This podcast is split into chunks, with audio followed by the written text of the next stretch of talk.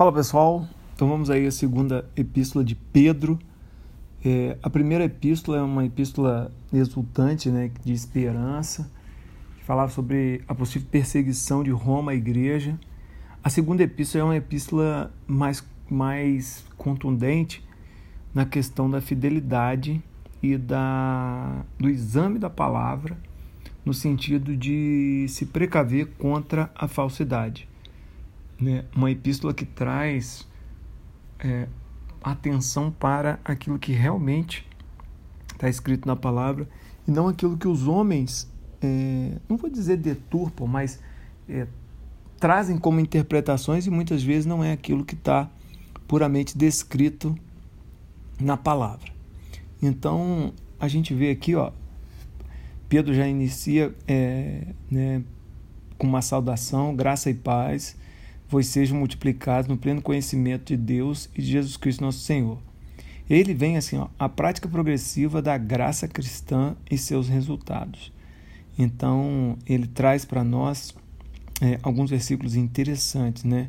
Olha só, por isso mesmo, vós, reunindo toda a vossa diligência, associai com a vossa fé a virtude, e com a virtude o conhecimento. Você vê que Paulo está sempre falando, Paulo, Pedro está sempre falando do conhecimento, de, de examinar, de olhar.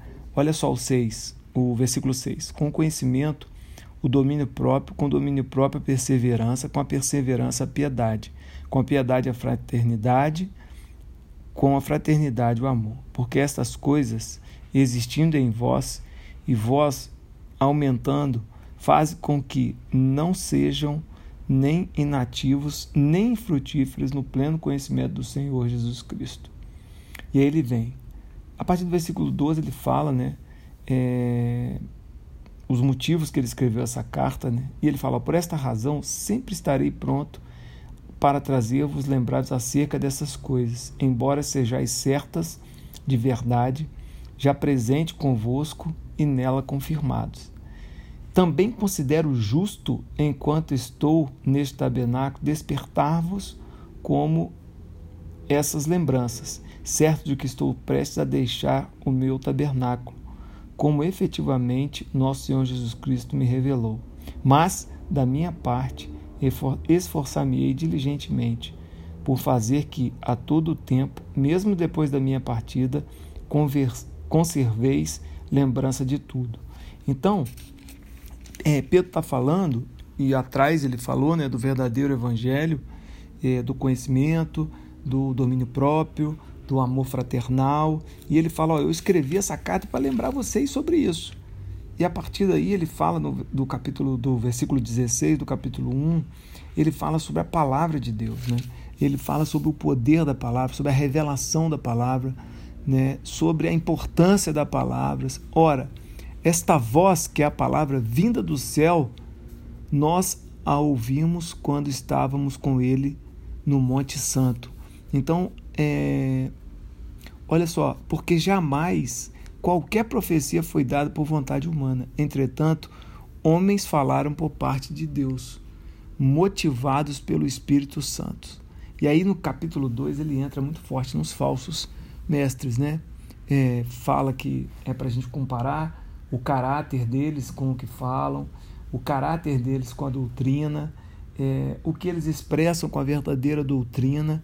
E aí Pedro bate muito forte nessa questão da gente saber o que está seguindo, saber o que está lendo, saber o que está acreditando, saber o que está fazendo, é, entender o propósito e não ser simplesmente meros repetidores ou meros seguidores de, de olhos tapados de homens, mas que a gente deve examinar é, a palavra, por meio da palavra. Né?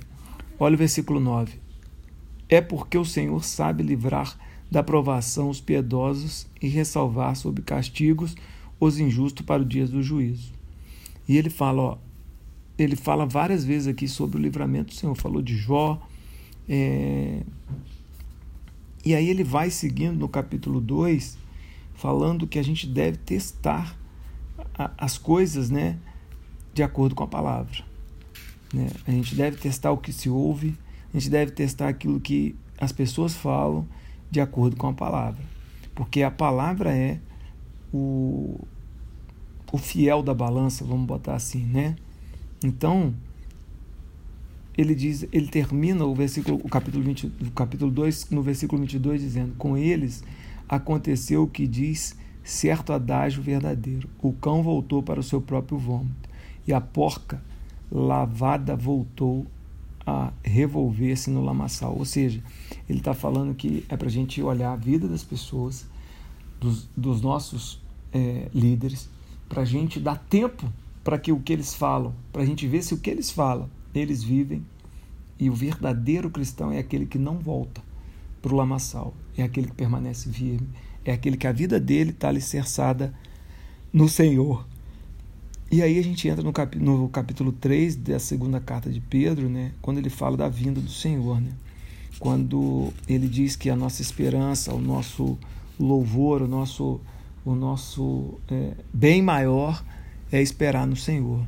Né? O cristão deve esperar o Senhor é, e viver uma vida reta, é, estudar as Escrituras e crescer no estudo da Escritura. Que eu não devo ficar dependendo dos outros. Eu devo conhecer as Escrituras e crescer. Por esta razão, pois, amados, esperando essas coisas, empenhai-vos por seres achados por Ele em paz, sem mácula, irrepreensíveis. Né?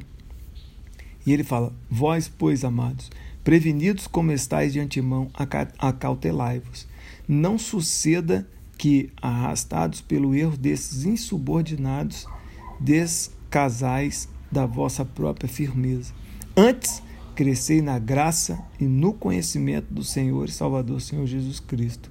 A Ele seja a glória, tanto agora como no dia eterno. Amém, né? Então, crescei na graça e no conhecimento. Ou seja, crescei no relacionamento com Deus, crescei também é, em você estudar a palavra. Que eu e você a gente possa crescer na graça e no conhecimento.